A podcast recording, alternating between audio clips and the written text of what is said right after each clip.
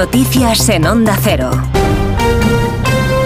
Buenas tardes. Acabamos de escuchar en julio en la onda a Carmen Calvo, a la recién nombrada presidenta del Consejo de Estado, ex vicepresidenta primera y ministra, exministra de la Presidencia, que acaba de defender en contra de lo que decía hace solo unos meses el indulto. Ha explicado que mantiene que el indulto generalizado no entra dentro de la Constitución, pero que la amnistía y el indulto parcial sí que están contemplados. Ha señalado que este es un debate que tiene un lado político que se puede comprender o no y luego uno jurídico que se produce a veces sin que todo aquel que participa tenga todos los detalles técnicos reitera que el indulto parcial y la amnistía están previstos en todas las legislaciones democráticas y que la historia española dice está llena de amnistías. El indulto generalizado, que es lo que en su momento se planteó, no. Era lo que opinaba en aquel momento y lo que sigue opinando. La amnistía y el indulto parcial es lo que está contemplado en nuestra democracia y en cualquier otra.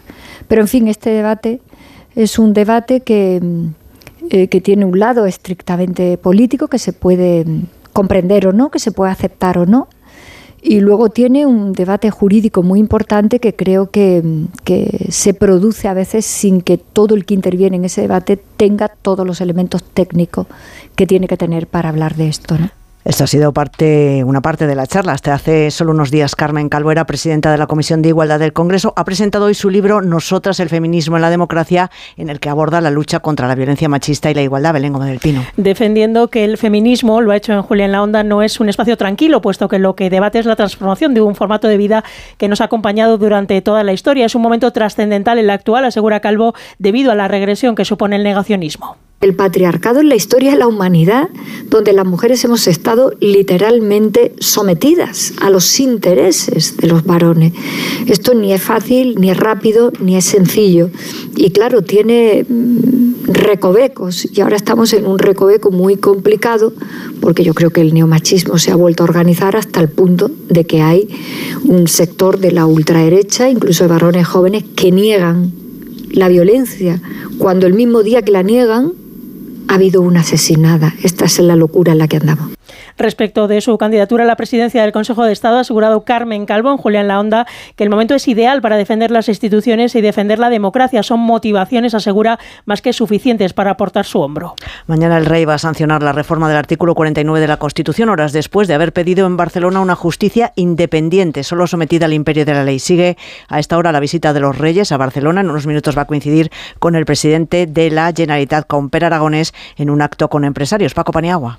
El presidente de la Generalitat, que esta mañana no ha asistido a la entrega de despachos de los nuevos jueces aquí en Barcelona, sí viene a la inauguración de esta nueva torre del Grupo Empresarial Puig, apoyo de los Reyes a la industria desde Cataluña. Por cierto, que mañana a las nueve y media de la mañana Felipe VI sancionará en la zarzuela la reforma del artículo 49 de la Constitución, aprobada por las Cortes, la primera de contenido social desde su aprobación. En unos minutos, los Reyes llegan a este edificio empresarial aquí en Barcelona. Hablamos ahora de un galardón, el premio Fundación BBVA Fronteras del Conocimiento en Ciencias Básicas ha sido concedido a dos matemáticos que han unido sus campos de investigación para poder entender el mundo subatómico. Jessica de Jesús. Claire Boissin fue la primera mujer matemática en incorporarse al Colegio de Francia y es miembro del Consejo Nacional de Investigación Científica francés.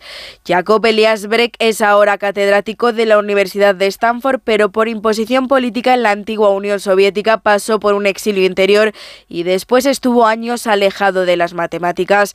Ambos reciben hoy el reconocimiento por, como ha señalado el jurado, realizar contribuciones sobresalientes a las denominadas geometrías algebraica y simpléctica. En particular, al adaptar conceptos de uno y otro campo, señalan cruzando la frontera entre ambas disciplinas. Los trabajos de ambos coinciden, han estimulado enormemente la investigación en ambas áreas de las matemáticas.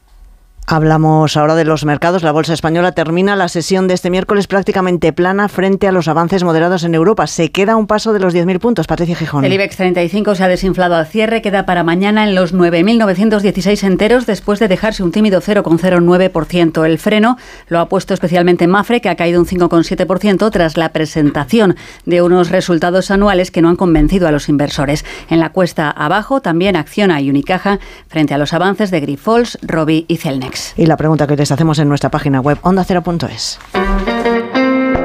¿Apoya la legalización del cannabis para uso medicinal que el gobierno ha comenzado a tramitar? Sí, lo apoya una mayoría. El 56% de quienes ha participado no está de acuerdo, el 44% restante. Y los deportes, Gonzalo Palafox. Tras las victorias ayer de Real Madrid y Manchester City, esta noche se disputan dos partidos más de la ida de los octavos de final de la Champions. A partir de las 9, la Real Sociedad visita al Paris Saint-Germain y Manol tiene la duda de Oyarzábal. De camino al Parque de los Príncipes está el equipo de enviados especiales de Onda, de Onda Cero. Íñigo Taberna, ¿qué tal? Buenas tardes. Hola, ¿qué tal? Muy buenas. Habrá que esperar hasta última hora para ver si Mikel Oyarzabal puede ser de la partida en el importante partido de esta noche en el Parque de los Príncipes. Si está en condiciones de jugar, será titular y ocupará la demarcación de delantero centro. Una Real que quiere resarcirse de la mala racha en la que se encuentra la liga, hacer un buen partido y conseguir un buen resultado que le dé opciones de conseguir el pase a los cuartos de final en el partido de vuelta en Anoeta. El conjunto Azul estará acompañado en la grada del Parque de los Príncipes por de 2.000 seguidores. Luis Enrique, por su parte, sí podrá contar con Kylian Mbappé a la misma hora. La Lazio recibe al Bayern de Múnich.